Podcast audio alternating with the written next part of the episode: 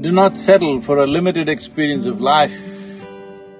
Where there is a limitation, there is a possibility of breaking it. Once you have come here as a human being,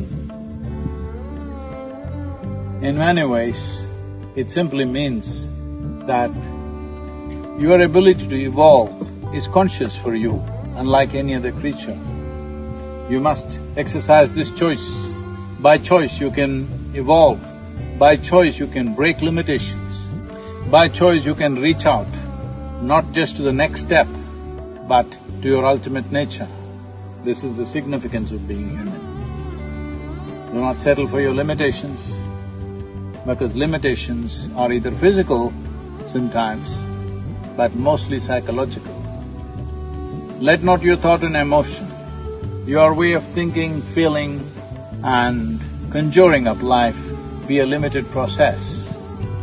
Let the experience of life move towards an ultimate possibility. What we can do in the world, well, it has its limitations, but that is not the important thing. The important thing is how profound is your experience. There is no limit for that. You can experience the whole universe as yourself if you're willing. Do not settle for the limited.